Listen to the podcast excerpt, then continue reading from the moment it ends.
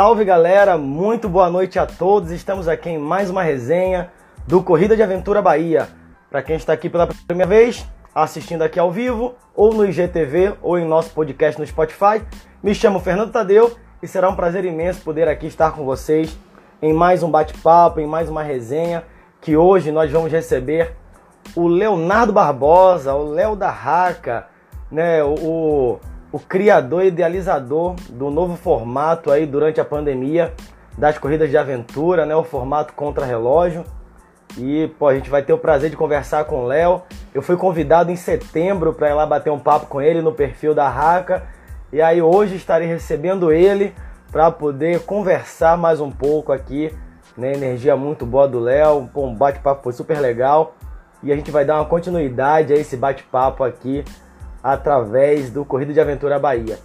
Já tem uma turma que está entrando aí, daqui a pouco o Léo chega na área e a gente começa o nosso bate-papo. Já vamos começar com, com, conversando com o Léo, sabendo né, algumas coisas sobre o Haka, sobre o Léo e assim a gente vai tocando. Né, lembrando que nós tivemos aí no último final de semana né, o encerramento da primeira etapa do circuito do Campeonato Baiano de Corrida de Aventura, com a Batalha dos Capitães, e o início da segunda etapa com a Outside Corrida de Aventura, a OCA. Foram duas provas inspiradas no formato contra-relógio do Léo. Então a primeira etapa e a segunda etapa do Campeonato Baiano, que durante a, pandem a pandemia o campeonato continua. Provas inspiradas no formato do Léo. A, a OCA, né, Outside Corrida de Aventura, testou inclusive os atletas para o Covid-19 através de um patrocínio com o Lab Checkup, uma grande rede de laboratório aqui do Nordeste. Então foi uma aventura segura para todos, né, com o formato contra-relógio, com os atletas testados, aventura na medida certa, com canoagem, mountain bike, trekking, muita navegação. Foi muito divertido a Outside Corrida de Aventura, que agora volta para os dias 21 e 22 de novembro, dando continuidade.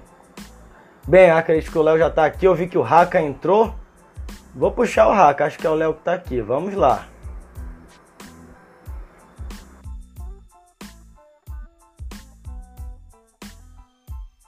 Vamos aguardar aqui, aceitar e conectar.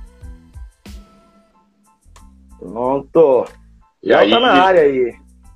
E aí, Léo, beleza? Boa noite, boa noite, Fernandão, boa noite, galera. E aí, tudo certo? Tudo ótimo, muito boa noite aí. Prazer imenso poder conversar mais um pouco contigo, né? Esse bate-papo, né? O, o pai do contrarrelógio do Brasil, né? Agradeço muito aí a, a, a ter aceitado o convite, né, para a gente vir aqui conversar. Já vi que você está com a camisa aí da batalha, foi uma das provas inspiradas no seu modelo, né, aqui é do Campeonato Baiano, a Batalha do Arnaldo, né, assim como a Outside também está sendo inspirada no modelo da Raca. Eu acho que o, você acaba se tornando hoje um novo pai da corrida de aventura, porque meio que acendeu a luz da gente em plena pandemia. Então, acho que agora você entra no momento de um novo marco na corrida de aventura. Acho que nós temos agora que reconhecer o Alexandre Freitas, que foi quem trouxe o esporte para o Brasil, e o Leonardo Barbosa, que foi o cara que, em plena pandemia, quando todo mundo estava com a mão na cabeça, veio com uma sugestão fantástica que está sendo é, é inspiração. Eu vi que a Chauá está com formato contra-relógio, o Arnaldo fez a batalha, eu e o Gaia nós fizemos a Outside Corrida de Aventura. Então, Léo, acho que você já era um, um organizador reconhecido. Eu acho que agora a gente passa a te reconhecer, pelo menos eu passo a te reconhecer como o pai da corrida de aventura moderna, vamos dizer assim, e começarmos a tratar o esporte em fase. E te agradeço muito por isso. Cara, eu que tenho que agradecer o convite, fiquei muito honrado é, ser convidado aí para participar dessa live. Agora do lado de cá, né, a gente tem aí as quartas de aventura que a gente entrevista. Você, inclusive, foi um dos nossos convidados aí das quartas de aventura. É, e hoje aqui para poder responder um pouquinho aí, falar um pouquinho sobre o Haka, falar um pouquinho sobre a minha história no esporte. E quem, quem de mim comparar Alexandre Freitas e a outros organizadores aí que realmente são é, de fato o pai da corrida de aventura, se eu sou alguém na corrida de aventura, devo ser o neto ah, no máximo, do Alexandre Freitas. É, eu já tenho uma história aí como organizador de, de, de aventura de 14 anos completos. É, é, o Haka nasceu, é, na verdade, 13 anos, né? Nasceu em 2007. Eu comecei a correr aventura em 2001. E esses 13 anos, cara, me ensinou muita coisa. Eu achei até que, que eu já sabia muita coisa e o, essa pandemia e o contrarrelógio me fez é, entender coisas que anteriormente eu não, eu não conhecia ou que eu, eu talvez não prestasse atenção.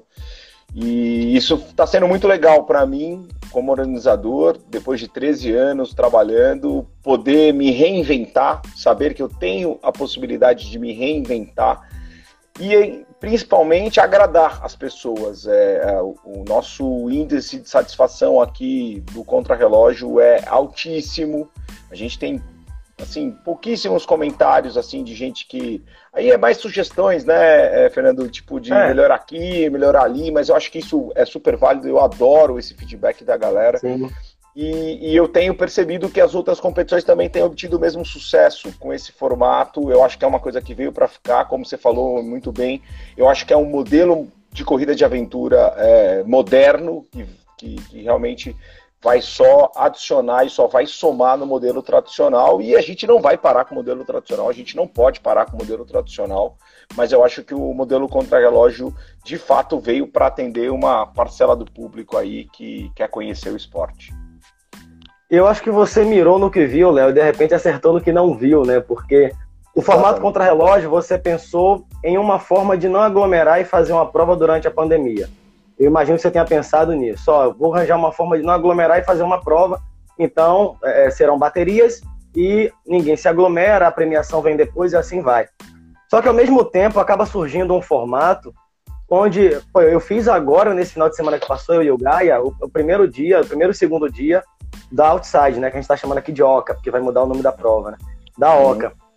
E uma coisa que a gente achou super interessante é que como o atleta ele registra a largada, ele registra o AT, ele registra o PC, ele registra a chegada, a gente só acompanha a prova. Vai no local, vai no percurso, vê se está ok, roda a prova. Então a gente reduz a nossa quantidade de staff, né?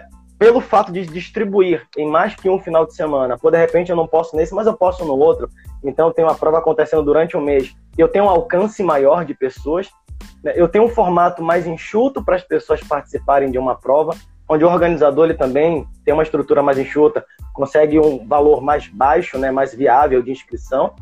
Então, acaba por isso que eu acho eu falei para você naquele nosso bate-papo que é um formato que não vai ser pandêmico, é um formato para ficar.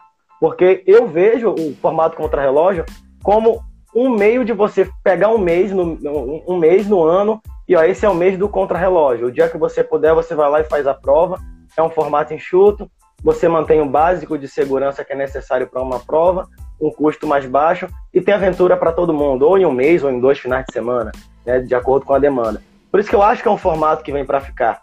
É um formato que se adapta muito bem à necessidade de qualquer pessoa.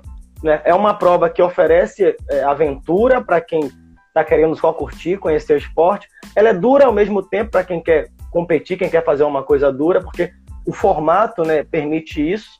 Eu vou fazer lá mais rápido, eu vou puxar mais, fazer mais intenso, eu vou só curtir. Então, é um formato que, como eu te falei, não, vai ser somente durante a, pandem a pandemia, porque eu, eu acho que é um modelo moderno de corrida de aventura. Ah, mas não larga todo mundo junto, não tem isso, não tem aquilo.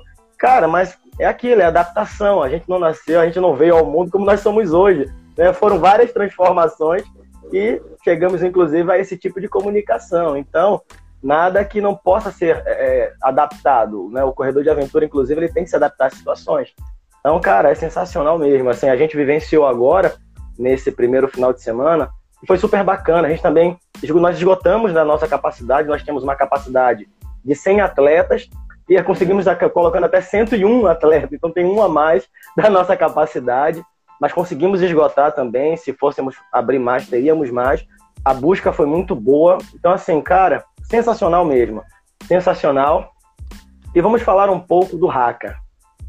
Vamos lá, é, eu só queria complementar, é, eu Sim. quando lancei esse lance aí do contrarrelógio, alguns staffs me mandaram mensagem preocupados assim, pô, mas agora vocês não vai precisar mais da gente, pô, e agora? Eu acho que é, é, o staff, o Fernando, ele tem uma, ele vai ter uma, uma, uma posição na corrida muito mais estratégica, muito mais é, importante do que propriamente ficar no PC anotando o número de passagem das equipes. A gente pode trabalhar a nossa equipe de staff é, se deslocando, acompanhando o, o, deslocamento dos atletas durante a corrida. A gente pode colocar esses staffs em pontos estratégicos de comunicação para fazer o rádio é, funcionar melhor, para que a comunicação Sim. da prova funcione, sem que ele fique ali exatamente estático, cuidando de desculpa, de passagem de, de, de atleta. Então, assim, é, é, eu concordo com você que o formato ele, ele viabiliza, né? Ele deixa a inscrição mais barata. Mas ao mesmo tempo eu percebo que a segurança da prova é, e a posição do, do, staff vai ser diferente. Eu acho que dá para reduzir Sim. o custo, dá para trabalhar com, com, um número menor de staffs, mas eu, eu, eu acho que o atleta vai perceber essa diferença no trabalho da equipe no dia da corrida. Isso, a gente mesmo aqui, né? Pô, você falou de staff, vou até emendar sobre isso né, a gente teve a oportunidade, nós levamos dois estudantes de educação física para vivenciarem um pouco do que era organizar uma corrida de aventura. Né? Claro, a prova já estava praticamente toda pronta, mas eles foram colocar PCs com a gente. Eu mostrei para eles sobre o georreferenciamento, o Gaia falou também com eles sobre navegação. Eles vão fazer um relatório depois disso, falando o que eles observaram do esporte e assim, a gente está vendo como um meio de também contribuir no mundo acadêmico com a corrida de aventura. E a gente possivelmente no dia 21 nós estaremos com 21 estudantes de educação física, mais a professora que tem uma matéria de atividade física, atividades alternativas, é uma coisa assim, uma matéria que ela dá, que eles vão acompanhar a prova, eles vão ser staffs da prova, vão, vão ver como a coisa funciona legal. e a gente depois vai criar uma vivência só para eles. Então, é, a gente também começar a pegar a corrida de aventura e inserir no mundo acadêmico e o meio que, que a gente viu com o staff foi assim, com esses meninos. E eles super adoraram, sabe? Pô, a menina mesmo, a gente foi botar PC 11 da noite, e aí, pô, no meio do mato lá, aquela questão do é. medo, trabalhar o medo. E, pô, foi muito interessante. O, o rapaz, tá, foi um, um casal, né? Um homem e uma mulher, e, é, e o, o rapaz estava com a gente, ele, pô, menino novo, com muita vontade, ele achava bacana aquela coisa de, pô, tá em cima de um carro, que a gente lá consegue um carro que anda nas dunas, né? Tem um, pô, indo subindo morro, não sei o que, ele achando fantástico. E é uma vivência, pô, você é profissional de educação física, assim como eu, uma vivência que eu queria ter encontrado na minha, forma, na minha formação. Né? Eu proporcionei a meus colegas de faculdade isso, mas eu não Legal. encontrei quem proporcionasse para mim. E aí eu tô tentando fazer isso com essa galera. Então o staff ele sempre vai ter, né? Como o Varley falou aqui, ele pode também servir como comunicação. Cara, Sim. vai ter sempre uma atividade para o staff fazer. Sim. O staff ele é essencial, né, para qualquer prova, então ele não acaba ele vai só também se readaptar à situação. Exatamente. As, as funções vão ser mudadas. Então, pô, hoje a gente tem um staff para poder desinfectar caiaques, desinfectar é, é, os remos. Uhum. Então, assim, pô, não tinha isso. Mas assim, a gente tem agora. Exato. Tem que ficar alguém lá passando Exato. líquido desinfetante em caiaque e remo. Então, é uma função que surgiu com a pandemia, nesse formato. Então, sempre vai ter uma função para algum staff e ninguém ficar desamparado. É, não, é sensacional demais, cara. Isso aí. E assim, é, falando em Haka, eu, eu, queria saber de você de onde surgiu esse nome Haka aí, porque é, né, o ritual do Haka, lá eu pesquisei um pouco, tem a empresa aqui no Brasil que faz, né? Esse, e eu acho sensacional. De vez em quando eu fico vendo vários vídeos do Haka no, no YouTube, eu acho muito bacana aquele, aquele momento ali, principalmente da galera do rugby, né, que faz isso. Sim. De onde você pensou assim, caraca, vou montar uma prova, ela vai se chamar Haka. Na verdade, ela começou chamando é, Circuito Professor Léo. Eu, como você, sou educador físico, trabalho ainda desde, desde então como personal trainer, e eu tinha uma equipe de treinamento é, que os meus alunos corriam pela equipe Professor Léo, e eu é, montava uns simulados de aventura para os meus alunos. É, esses simulados serviam para eu treinar é, os meus alunos especificamente para corrida de aventura antes deles irem para uma competição, antes deles irem para uma, uma corrida. E essa, essa, esse simulado era só para os meus alunos. Eu tive aí na época 30 quartetos só alunos meus que voltados só para corrida de aventura. E eu ia mesclando as posições, eu tinha umas equipes mais fortes, tinha umas equipes assim de entrada, o pessoal que estava começando. Então eu fui mesclando isso daí e era, já era uma corrida de aventura. Só que não podia entrar mais ninguém, só, só quem era do, do, do da corrida de dos meus alunos. E aí começou a ter interesse de gente que não era meus alunos participar dos simulados. Não necessariamente queriam ser meus alunos, que já treinavam com uma outra assessoria e tal, mas queria fazer meus simulados. E eu não, não pode tal, não sei o que. De repente eu comecei a sentir que o número de interessados em participar desses simulados aumentou. E aí eu falei, pô, peraí, tem um, um, mercado aí que eu preciso explorar, tem, tem, tem muita gente querendo fazer esse negócio. E aí eu trouxe essas equipes para dentro desse circuito, professor Léo. Só que, como eu tinha muito aluno, sei lá, eu tinha. A minha prova tinha 90, 100 pessoas, é, 80 eram alunos meus. Então, o primeiro lugar era o professor Léo, o segundo lugar era do professor Léo. Então, ficou meio assim, uma, uma situação meio chata, sabe? Assim, o pessoal falou, pô, só, é. eu vou lá, mas só os alunos do Léo que ganham, eles já devem receber o mapa antes, não sei o que e tal. Aí eu cheguei para o meu assessor de marketing, que é o mesmo assessor de marketing desde aquela época até hoje o Adriano Santinho, o Drico, e falei, Drico, e inclusive ele era meu aluno, até hoje é meu aluno de personal. É, e falei, Drico, cara, a gente precisa tirar esse nome Professor Léo aqui, eu preciso que você me ajude é, a inventar um nome legal aí para a gente titularizar essa corrida. E aí ele falou, me deixa eu pensar, me deu uns dois dias, ele me mandou, falou, Léo, a corrida de aventura nasceu na Nova Zelândia, é, eu, eu acho que o nome Haka tem tudo a ver porque tem a origem do esporte, é um nome forte, é, é, um nome fácil de pronunciar, não fácil de escrever, porque ainda tem gente que escreve raca com, a, com R, é, mas... É, R-A-C-A. É, R-A-C-A, mas eu acho que vai pegar e a gente podia chamar de Haka Race, aí começou, começamos a viajar nessa ideia, e cara, adorei o nome, a empresa Haka Brasil, há dois anos atrás, fez um trabalho com a gente no circuito 2019, 2019, não, 2018, é, ela, ela ia, fazia, dançava o haka, ensinava a dança do haka para os atletas e a gente dançava o haka antes da largada. Que o haka nada mais é, é da dança dos aborígenes, né, do, do, do, povo da Nova Zelândia, eles usam o haka, a dança, antes das batalhas, antes das guerras, para poder passar vibração positiva para sua tribo, né, ou para os seus, os seus componentes da, da, da, tribo, e ao mesmo tempo intimidar o adversário. Então a dança do Haka, ela é uma dança que mexe muito com a energia. E o lance de trazer o Haka antes da competição é, fazia com que as pessoas também sentiam essa troca de energia, essa emoção ali é, antes da competição. E aí a coisa deu super certo, foi muito legal, foi um trabalho de um ano, a gente foi ensinando Haka, pedaços do Haka, foram quatro etapas, e no final a gente tinha o Haka do Haka Race, falando sobre a, as etapas de, de de canoagem, de mountain bike, de trekking, foi muito legal, foi muito divertido. E, e, aí veio esse nome e, pô, eu, eu tenho aí outros produtos, todos com o nome Haka. Então, Haka Race contra relógio, Haka Race, Haka Expedition, Haka Fan, Haka Mountain Bike e o Haka ficou uh, uh, para todos os eventos que a gente faz aí. Nossa, sensacional a, a dança ali, aquele momento do Haka é uma energia, pô, assistindo no YouTube você sente energia, é. imagine presencialmente, né? Numa Nossa, largada, é todo mundo fazendo. É. é. de arrepiar, é sensacional.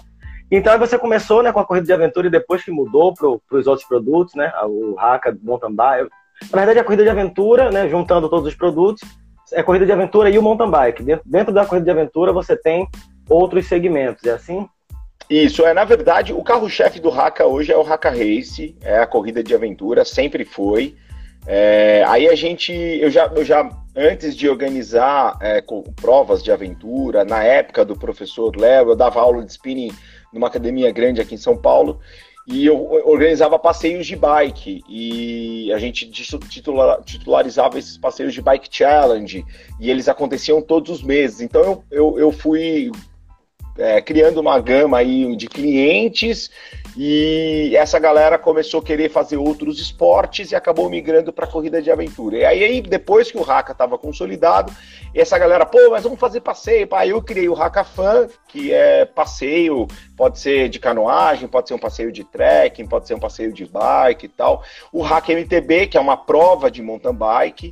É, o Hack Outdoor, que é competições com carro, modelo mais ou menos de um rally de aventura, onde o cara vai com o carro, para, faz um rapel, pega o carro, vai para outro lugar, faz um trekking. Cada, cada é, atividade tem uma pontuação, é como se fosse uma grande gincana. Vence quem faz o maior número de pontos. E o Hack Expedition, que de todos os produtos, acho que é o segundo carro-chefe aí é, que acompanha o Haka Race, que é a prova de expedição, onde a gente leva categorias aí de 75, 150 e até 300 quilômetros de prova. Mas o foco mesmo do Haka hoje é as corridas de aventura, sempre foi e sempre será, porque de todos aí é o que eu me, me, me aproximo mais, assim, é o que eu respiro mais aí no meu dia a dia e é o que eu de fato mais gosto de fazer. Os outros foram subprodutos que foram aparecendo e que foram surgindo e que só complementou né, esse, esse leque de, de eventos aí que a gente acaba organizando.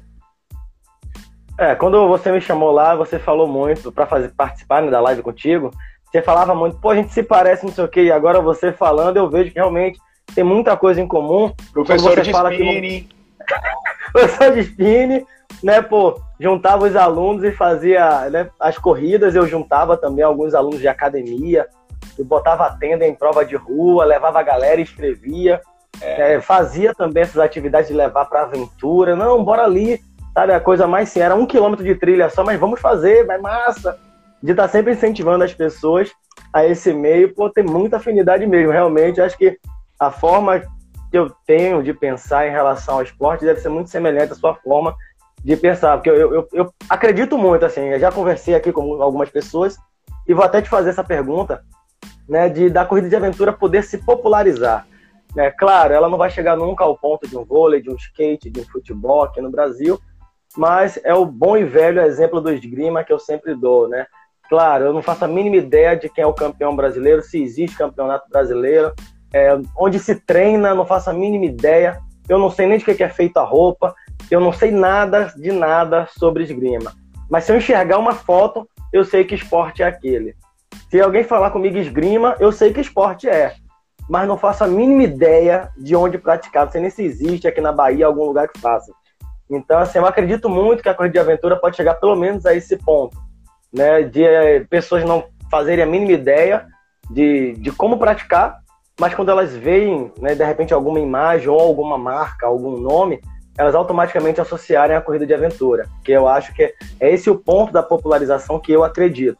Eu não acredito, claro, que vai passar na televisão, que vai ter pico de audiência, vai estar ali brigando com esportes mais populares. Isso não. Mas eu acredito que ela pode é, crescer bastante. Eu queria saber de você, porque assim, o meu pensamento é, cara, eu organizo, você bem sabe a dor de cabeça que dá, e é impossível não acreditar no esporte que eu estou totalmente envolvido. Mas existe a realidade de cada um no que pode vir a crer. Então, eu queria saber de você assim, você acredita que ela pode se popularizar, né? Se a, que a corrida de aventura ela pode se tornar uma futura esgrima, vamos dizer assim, ou que realmente ela vai ficar pelo resto da vida apenas nesse nicho onde, sei lá, 90% da população ativa do esporte cabe em um grupo de WhatsApp. Né? Então, qual a sua visão em relação ao crescimento do esporte? Cara, eu, eu acredito muito na corrida de aventura. É, eu acho que a gente, acompanhando os números aí dos últimos anos, a gente percebe que o número de participantes e de adeptos ele vem crescendo é, ao longo dos anos, desde 98, quando a corrida de aventura chegou no Brasil, o número ele é crescente. Em alguns momentos ele estagnou, outros momentos ele deu crescentes maiores. A gente está num ano muito bom para a corrida de aventura, apesar da, da, da pandemia. É, a gente tem recebido muitos atletas novos. Não sei se o contrarrelógio proporcionou isso também. O contrarrelógio ele é um, um produto um pouco mais é, democrático no sentido de não, não haver aglomeração, de não haver a pressão de largada. Então eu acho que é, é, tudo isso, o Tadeu, ele, ele, depende um pouco dessa visão é, de receber novos atletas. Eu acho que a corrida de aventura, até hoje, o que apareceu na televisão, e isso não, é, é, não falando mal do Eco Challenge, muito pelo contrário, eu acho que o Eco, foi, o Eco Challenge foi um grande produto que veio na televisão, que ajudou muito a alavancar a corrida de aventura. Mas se a gente não, não aproximar é, das pessoas comuns a, o esporte, ele tende a diminuir o número de, de participantes e o número de, de, adeptos. Enquanto a gente manter o leque aberto, é, enquanto a gente achar que o uso de GPS ele pode ser utilizado para algumas categorias, eu acho que aí sim a gente pode acreditar que um dia esse esporte seja é, de fato popular. Mas a gente, se a gente ficar batendo na tecla de que o uso do GPS, que a gente falou no grupo, falou que pode usar GPS, você sabe a, a, a confusão que dá, né? Aqui na, na, nos comentários já vai começar começar a montar, vai aparecer um monte de coisa aqui falando que o Léo é louco, botar GPS na prova, não sei o que, tal, tal. Mas eu, eu acho e o que... Já tem ideia de permitir GPS em um modelo de prova que a gente está desenhando. Entendeu? A gente já quer autorizar mesmo, liberar. Porque, outra coisa, é, deixar o atleta levar o celular no bolso é uma baita de uma diferença. O cara teve algum problema, ele tira o celular e me liga. Agora, colocar um, um, celular lacrado dentro de um saquinho, dentro da mochila, ele até esquece que ele tem celular e que se eventualmente ele precisar de, alguma, de algum problema, ele pode entrar em contato com a organização. Então, eu acho que é, para popularizar para responder tua pergunta, para popularizar, a gente tem que quebrar alguns paradigmas no esporte. É, as coisas, as, a, a, os esportes, eles só é, evoluíram na, na vida, né? Ela só evolui quando você deixa de lado alguns paradigmas que te prendem. Você só consegue se livrar é. deles se de fato você se desvincula com essas, com essas correntes, com essas garras. E eu acho que se a gente conseguir, de certa forma, é, trazer as pessoas para dentro do esporte, a gente vai conseguir popularizar, mas isso depende muito mais de nós organizadores e nós atletas do que propriamente é, o esporte em si. O futebol ele é hoje porque qualquer canto, ele, o cara pega dois chinelos, coloca um do lado do outro e fala que é gol. Não interessa se a bola passou por cima, se ela passou do lado, ela passou ali, Foi é gol. gol. Agora na corrida de aventura não pode ter isso, sabe? Na corrida de aventura tem que ser o mapa, tem que ser a bússola, não sei o quê. Então acho que tem que mudar um pouquinho disso e aí sim a gente vai conseguir popularizar esse esporte. Mas eu acredito que isso vai acontecer, a gente está no caminho certo e a gente está galgando para o sucesso. É. Você tocou num ponto aí, Léo, que, pô, cara, eu tava conversando muito com o Gaia sobre isso, né? sobre a permissão do GPS de criarmos uma categoria. A gente comprou um aplicativo GPS que permite navegação, que dá para fazer em corrida de aventura. A gente comprou, a gente testou, dá para usar. E assim, cara, é, é, é uma forma de inclusão tecnológica, do avanço tecnológico, e ao mesmo tempo você conseguir trazer mais pessoas permitindo esses recursos e chamar de corrida de aventura nessa prova, né? Deixa eu só fazer um aproveitar esse gancho teu aí. Você ah, monta a prova, você usa GPS nos seus levantamentos. É fácil navegar com GPS na mão? Léo, eu já coloquei PC com GPS, voltei para tirar e demorei para tirar porque eu não achei. Você entendeu?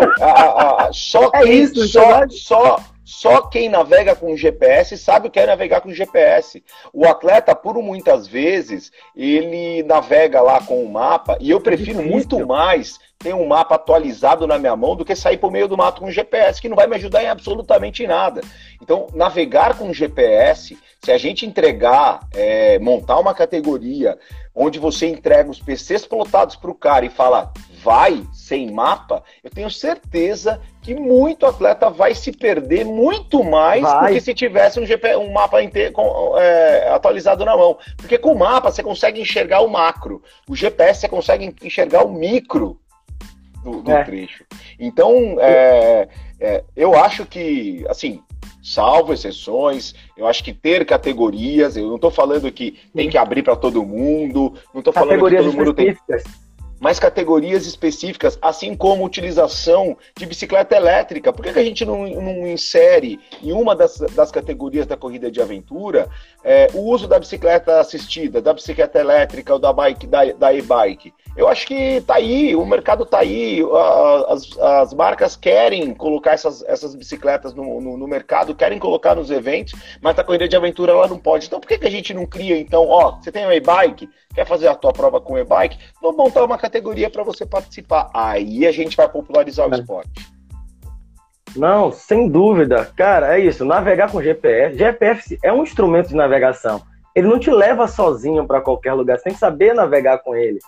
Não é algo tão fácil assim. Então, se você tem uma categoria que você tenha que usar um GPS para atingir um PC, a dificuldade, eu acredito que proporcionalmente vai ser a mesma de quem navega com o mapa e a bússola. Concordo. Porque quem está naquela categoria, ele tem uma certa dificuldade, né, proporcional para todos ali. E se você pegar o cara que só navega com mapa e bússola e der para ele o GPS, ele vai participar agora dessa categoria, eu duvido que ele não vai ter dificuldade. Eu duvido, sabe? Porque senão seria muito óbvio, ele vai ser o campeão, será? Eu acho que não. Eu acho que ele vai ter uma, uma certa dificuldade. É, então, navegar, assim, a gente pensa... navegar com GPS não é entregar o rastro pro cara e fazer ele andar em cima dele. É. Estamos falando, né? Nós estamos falando de botar o PC lá, entregar o mapa, o, o GPS pro cara com o PC 1 plotado e falar, amigão, se vira para chegar no PC 1. Chegue tá? nele, então, é. É, é, isso que a gente. Quando a gente faz levantamento, mapeamento, a gente leva um GPS e um mapa do IBGE de 1975, 1980, totalmente desatualizado, só entrando, batendo pulando cerca, entrando em casa de, de, gente sem autorização e batendo cabeça pra caramba. Eu só vou entender o que eu fiz depois quando eu chego em casa, descarrego todas as informações de GPS. E aí, aí que eu vai ver tudo. Caraca, eu tava do lado de onde eu queria ir e eu não achava. E por quê? Você pega um mapa de 1980, você não, você não tem aquilo ali atualizado. Aí depois que você tem o mapa prontinho lá, bonitinho, pô, fica muito mais fácil navegar. Então, assim, é, vamos quebrar um pouco esses paradigmas, vamos abrir um pouco a cabeça para o esporte, vamos é, de fato incluir as pessoas no, no esporte, porque a gente só tem a ganhar com isso, cara. Não, é demais. Outra, é, a orientação, por exemplo, já é, adotou alguns equipamentos GPS em suas provas, em seus treinos. Uhum, então, uhum, na corrida uhum. de aventura, nada impede também. Né? Então, tem várias funções. O Gaia mesmo falando aí de você medir é, a distância num trek, um GPS, Sim. pode ser usado a medir uma distância num trek.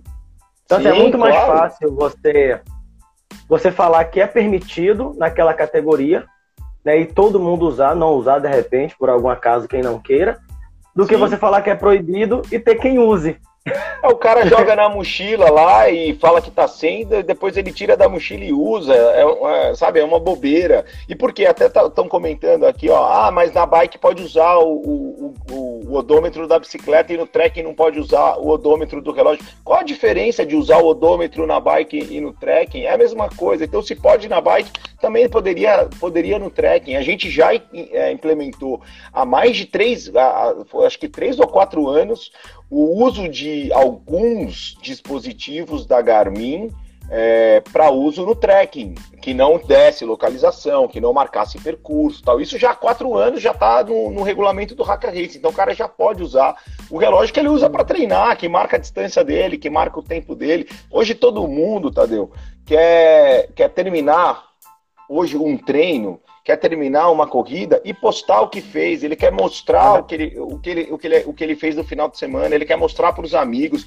Se ele eventualmente, é, o campeão fez a prova em 3 horas, ele fez em 12 horas, ele está pouco se lixando se ele fez em 12 horas, ele quer mostrar que ele fez em 12 horas. Então, assim, é, privar as pessoas do, do, uso dessa tecnologia é ao mesmo tempo privar é, o sucesso do nosso negócio. Então a gente tem que é, colocar sempre na balança e, e, perceber de fato o que o esporte precisa e escutar quem são realmente os, o, o, os clientes, os, os, atletas, os participantes. Eu acho que falta um pouco isso daí para a gente crescer um pouco mais como esporte no Brasil, cara. Pô, bacana essa tua visão, né? Assim, você é um cara antigo na organização e com essa visão moderna, né? E isso é legal, né? Antigo de corrida de aventura com essa visão moderna e que eu super apoio, assim, a gente começar a pensar em novos modelos, em, sei lá, novos formatos, como você né, desenvolveu, em novas fórmulas para poder aumentar o alcance da corrida de aventura, né? Não adianta você crescer a corrida de aventura para dentro, né? Você só divulga ela dentro de quem já faz seguindo as regras Exatamente. de quem já faz. É tudo para quem já faz e você esquece de quem não faz. Do teu vizinho Exatamente. ali que te vê chegando o tempo todo de bicicleta, de caiaque, e o cara só olha, pô, esse cara faz o quê? Né? Você não repara, você não, não lembra desse teu vizinho. É ele que você tem que conquistar, não a mim, que eu já sei qual é o esporte, eu sei o caminho das pedras para chegar até você, para chegar no esporte. Acho que a gente tem que começar a pensar em quem não tá dentro. Né? Pô, é tipo operadora de telefone. Pô, para quem tá fora, ela dá o aparelho, dá desconto, dá não sei o quê. Para quem tá dentro, ela faz a manutenção somente. Acho que tá na hora da gente pensar assim no, no, no esporte. Para quem tá fora, entrar. Tem que facilitar a entrada desse cara, porque se ele entra, eu só preciso agora fazer com que ele fique. Né? Porque o mais difícil eu já consegui. Foi trazer ele para fazer uma coisa totalmente no desconhecido dele. Então, assim, não basta só ele saber pedalar, ou só saber remar, ou só ser um bom corredor. Né? Ou também só se orientar. Ele tem que fazer um pouquinho de cada coisa, mas ele tem que entrar, conhecer, para poder ver se ele vai ficar naquilo ali. Então a gente tem que começar a pensar para fora, né? Começar é a, a cativar quem não está na corrida de aventura, a divulgar para quem não está.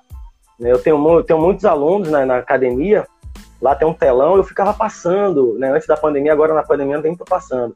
Vídeos de corrida de aventura né, com a imagem, aquela coisa toda, e um esporte que para eles era, sei lá o que era aquilo para eles.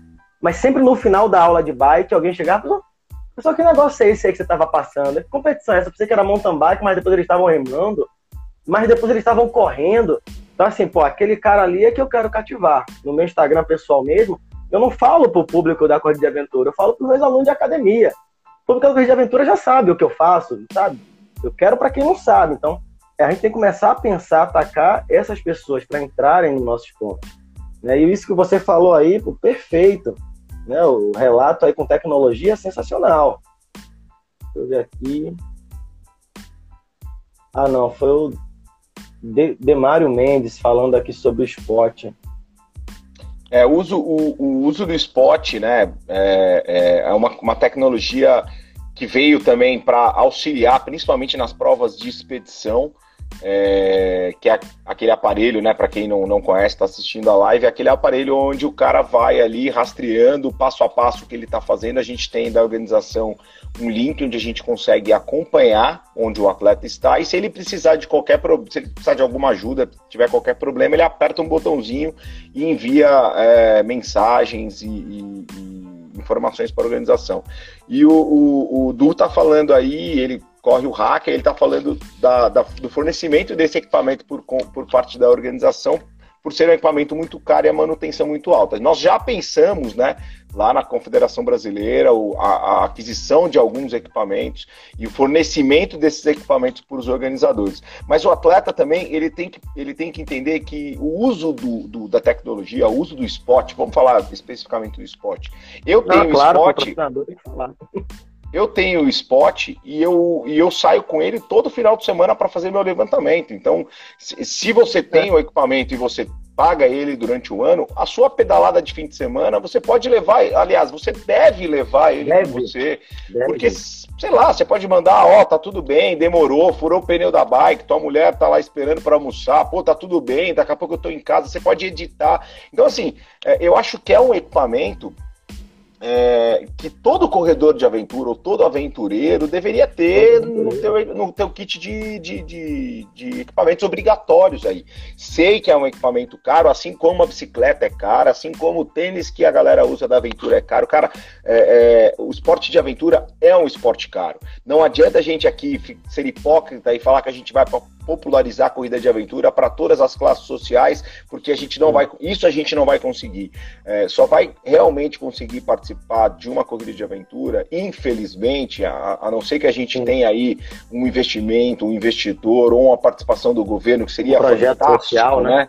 Um projeto social onde a gente pudesse incluir aí as crianças, é, carentes Sim. ou os jovens carentes no, no, mundo da aventura. Mas fora isso, gente, quem vai conseguir fazer esporte de aventura é cara que tem grana, não tem como. É, a inscrição é o mais barato de todos. É muito mais caro a manutenção da bicicleta, a mochila, o que ele vai comer, o hotel que ele vai ficar. E tudo isso é muito mais caro do que propriamente a inscrição. A gente sabe disso e até por isso que a gente dá uma maneirada na valor da inscrição. Eu adoraria cobrar uma inscrição muito maior, mas eu, eu sei que não, não posso mesmo desse cara que tem poder aquisitivo para comprar o meu produto e participar dos meus eventos, se eu apertar na inscrição, pode ser o limitador dele não participar. Então, é, o, o, esporte é para quem tem realmente, é uma classe social privilegiada, é uma galera que, que, que tem condições de ter bons equipamentos. E o esporte, se você colocar na balança, é um dos equipamentos mais baratos e o que vai te trazer mais. mais é, eu, não puxando, eu, não tô puxando o saco da Spot aqui, não, tá? A Spot nem é não, patrocinadora dúvida, eu concordo totalmente. Nem é patrocinadora do Haka, já foi aí de uma das etapas. É, e eu conhecendo o produto, cara, eu, eu confio plenamente, acho que deveria fazer parte do fim de semana do cara, com certeza.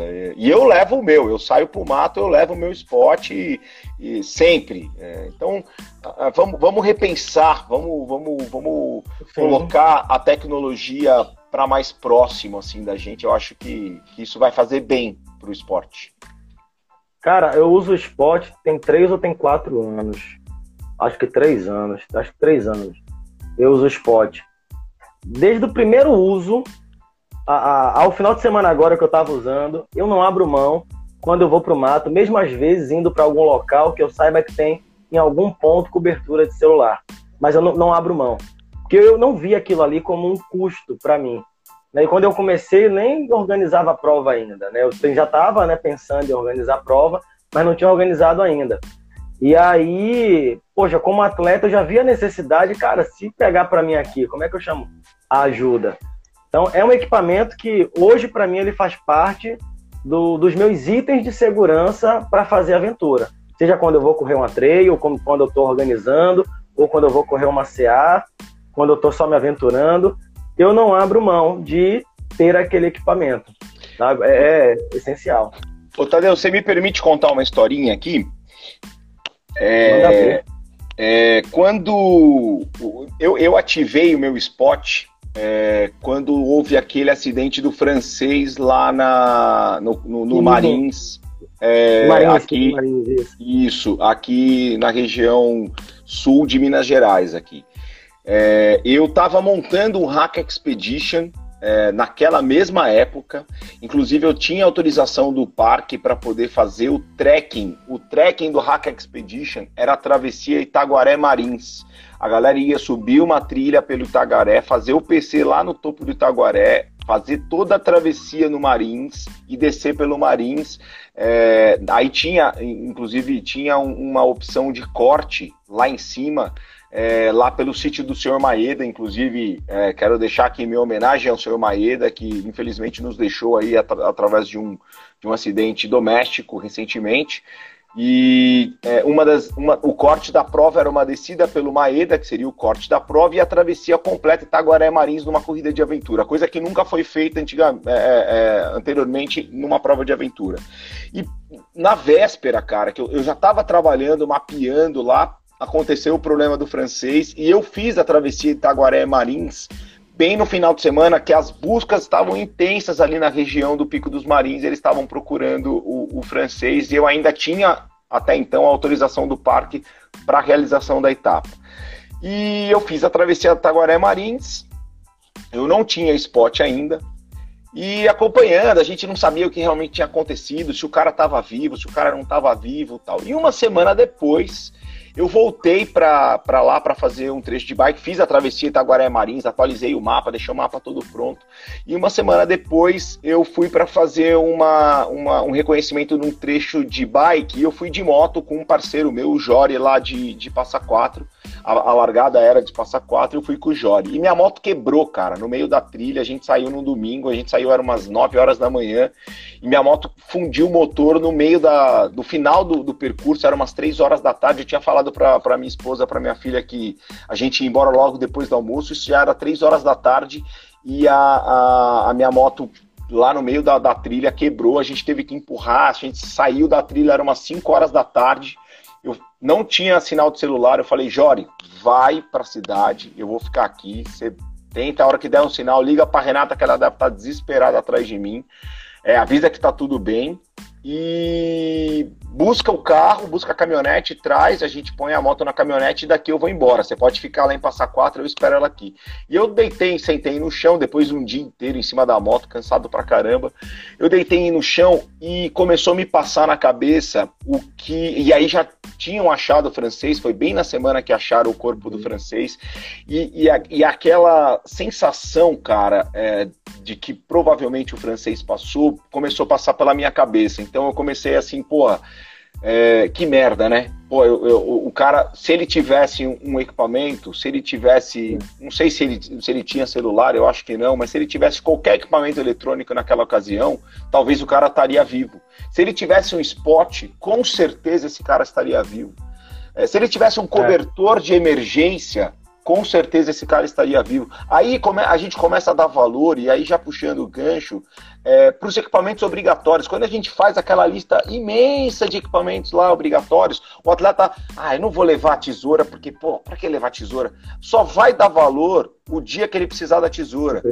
A pinça, ele só vai dar valor o dia que ele precisar tirar um espinho da mão dele, porque ele não está conseguindo pedalar. Então, é, é eu, eu, naquele momento, começou a passar um filme na minha cabeça. Quando a minha esposa chegou, minha filha estava chorando. Aí ela falou para mim, falou assim, pai, eu fiquei com medo de acontecer com você o que aconteceu com o francês. Cara, isso para mim foi o foi o, é. o, o, fim da conta. Cheguei em São Paulo, adquiri meu spot e hoje eu levo o spot para toda a trilha que eu faço, junto com o equipamento obrigatório, com todos os itens que eu peço: cobertor de emergência, isqueiro, é, especialização. E eu não estou sendo hipócrita, não. Quem me conhece já fez trilha comigo é. sabe que o meu, meu kit de primeiros socorros está sempre na Vai mochila.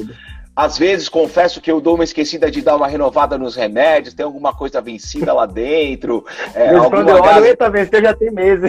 tem alguma gase molhada, eu não vou ser hipócrita de dizer que não, mas eu acho que a gente só dá valor, cara, aos itens é. obrigatórios da prova quando a gente realmente precisa. E nesse dia, eu falei, cara, eu preciso ter um equipamento desse, eu adquiri meu, meu, o meu spot e tenho ele até hoje e levo para todo lugar. Foi uma história meio longa, mas eu acho que tem aí um Não. pouco tem um pouco aí a, a, no sentido de mostrar para as pessoas o quão importante é a, o uso da tecnologia e principalmente o uso do, dos equipamentos obrigatórios na corrida. E falando rapidinho sobre esse caso do francês, né, ele estava, não sei se foi celular ou se foi relógio, que depois a galera postou o Strava dele, né? Era o então, relógio. Se ele, então, se ele tivesse com o GPS de mão, já que ele estava no percurso de trilha, e com o spot, ele não teria perdido, é, se não. perdido, porque ele pegou um caminho e na volta ele pegou uma outra trilha que não foi por onde ele veio, e foi quando ele parou lá embaixo e não conseguiu mais sair dali.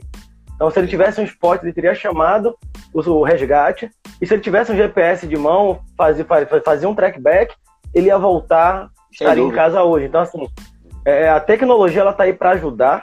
Né? O spot, eu falo, eu não vejo como um custo, é algo que eu pago como item de segurança para mim quando eu vou para as aventuras, quando eu vou para prova, para tudo. Né? O item é uma forma de eu me comunicar com alguém e aí quando eu tô, eu coloco vários contatos ali de pessoas que, que vão poder me ajudar, né? É assim, é, é um item hoje, cara. Eu acho que vou, vou resumir só na corrida de aventura. O cara que ele quer corrida de que quer correr aventura, ele quer ser corredor de aventura, ele quer ter uma frequência de, sei lá, três, quatro, cinco provas no ano, vale muito a pena Vai. ele adquirir isso aí. Vale Concordo. muito. Tá? Concordo. Não, não é apenas um custo. Não, ele vale muito mais do que o cara meter um freio lá, topzera, não sei o quê, né, um, um canote de carbono, pererê, que um de alumínio resolve também. Né? Então o cara investe na bike dele, tem uma bike Mega Blaster e tá achando um spot caro. Então, eu acho que é bom botar na balança o que realmente vai te salvar quando você precisar. Né? Se vai ser o canote, o guidão lá de carbono, sei lá o quê, ou o spot. Eu prefiro né, o spot. Investir nisso. E obrigado pelo comentário aí do, ó, do. Só agradecer o do Mendes que colocou esse comentário ah, aí, sim, que, claro. que foi bem interessante. A gente ficou um tempão aqui. Obrigado, Du, aí, por, pelo comentário aí. Valeu. Assim, a gente tem aqui uns cinco minutos, né, para poder fechar esse bate-papo. Cara, voou. Né? É, voou. voou mesmo. Você é um cara bacana de conversar, Léo. Ainda vou te conhecer pessoalmente porque eu vou correr o Raca. É, eu estava outro dia falando aqui com, com os meninos, cara, tô pensando em correr o contra-relógio, né? Sair de Salvador e para São Paulo para fazer a prova curta lá, para conhecer o contra-relógio do Léo, para conhecer o Léo. Eu tô com essa ideia meio louca de sair daqui para ir, né? Vou ver aí se, se eu consigo me ajeitar para ir mesmo, porque levar um ou dois aqui para ir comigo, para a gente conhecer né? Porque, pô, você é um cara legal pra caramba, a gente nunca tinha conversado até a live passada, né, aí no Raca. E, pô, rolou uma energia bacana, pô, isso é muito legal, quando o papo flui, né, as ideias convergentes, tudo isso acho que é muito bacana, a similaridade. Aí eu falei, pô, não, vou chamar o Léo para dar continuidade na conversa, porque, pô, cara, muita gente boa, velho, muita gente boa, então vamos continuar isso aí. E é tá isso, todo Léo, mundo cara, aqui falando para você vir aqui, para mim vai ser um prazerzaço se você vier, meu convidado aqui.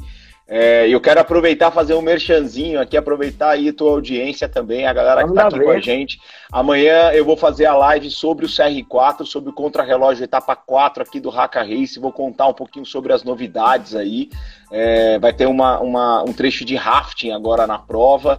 Vou explicar como que vai ser o agendamento. Vai ter a, o mapa, os atletas vão receber o mapa em branco, então não vão ter os PCs. Enfim, amanhã eu vou contar tudo aí. Então amanhã às 7 horas da noite na Cortas de Aventura aqui no Instagram do Raca, acompanha aí, galera. E você, Tadeu, se vier, cara, pelo amor de Deus, você é meu convidadaço aqui, pode ficar aqui na minha casa, fica aqui comigo, eu, a gente vai junto pra lá e eu vou te receber aqui de braços abertos, cara. Obrigado aí pela, pelo convite. Para mim, como eu falei, foi um baita de um prazer poder estar tá com você. Voou aqui, pô, agora que eu olhei no relógio, realmente está acabando o nosso tempo aqui.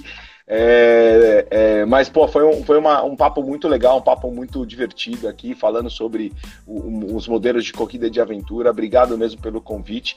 E vamos tocar mais esse assunto aí em diante, vamos fazer outras lives, vamos continuar esse, esse papo aí, que eu acho que a gente consegue desenrolar alguma coisa bem interessante aí para o esporte e para a modalidade no Brasil aí. Valeu. Não, sem dúvida. A gente, é, a gente tem muito que conversar, muito para bater papo. O cara é sensacional. E é sério mesmo, tô pensando em, em aparecer o, o Felipe até perguntou por que um ou dois de baianos estão em extinção. Não, Felipe, porque da equipe que corre comigo, talvez um ou dois só, mas tem muito baiano aí, corredor de aventura. É, pô, a galera que tá aí, bora pro Raca todo mundo, bora correr o Raca. Bora, bora, bora, bora vem pra cá. O Hacker já tava no calendário desse ano da gente, né? O Expedition, uhum. que seria, que foi na Semana Santa, era, era, era, uma, coisa, era uma coisa assim, era é, um feriado. Corpus Christi, já Corpus Christi. Corpus Christi. Já tava é. no, no, calendário, pô, quando sair a pandemia, eu, é, não vou pro Hacker. É. é. não vai ter Hacker. É, não vou, não vou, mas é uma ideia, cara, assim, sabe, de, de conhecer, te conhecer pessoalmente, de conhecer a prova, né? né? Eu, eu, eu, eu, ultimamente eu tenho gostado muito mais de organizar do que de correr. Mas tem umas provas assim que eu acho que vale a pena a experiência de correr, conhecer. E pessoas como você que vale a pena pessoalmente a gente apertar a mão né, e falar, cara, obrigado pela ideia. Vai ser um prazerzaço. Se você fizer isso, você vai me deixar muito feliz. Eu tô, tô pensando seriamente ali, vou olhar as passagens, vou assistir a live. Não consigo assistir ao vivo porque na hora da sua live eu tô dando aula. Mas aí eu vou lá depois. A do Zé Pup também ainda não vi. Vou lá, me falaram que foi boa, quero assistir. Mas eu vou ver tudo aí, né? Vai que eu apareço lá. Quando você menos espera, eu tô batendo aí na porta. Cheguei. Show de bola. Vai ser um prazerzaço, cara. Obrigado mesmo. Beleza, Léo. Muito obrigado a você. Muito obrigado à galera que ficou aí, que acompanhou, que contribuiu. É, na semana que vem a live vai ser meia horinha mais cedo, vai ser às 18h30 por conta da nossa convidada aqui, é de longe, né? A Bárbara Bonfim vai estar aqui com a gente, né? Muita história para contar, muita coisa bacana com a Bárbara. E esse bate-papo com o Léo, daqui a pouco, né? Eu já estou mais aliviado, que foi uma semana corrida de, de, de agonia por conta da corrida, mas daqui a pouco já vai estar no podcast, no Spotify, para você acompanhar durante um treino, dirigindo, e não deixar de ouvir esse bate-papo fantástico com o Léo. Léo, muito obrigado por tudo, muito obrigado pela ideia, muito obrigado por aceitar o convite. E vamos nessa. Muita coisa Valeu, Tadeu. Frente. Obrigado, valeu, galera. Obrigado, boa noite. Valeu, tchau. Obrigado, até, boa noite.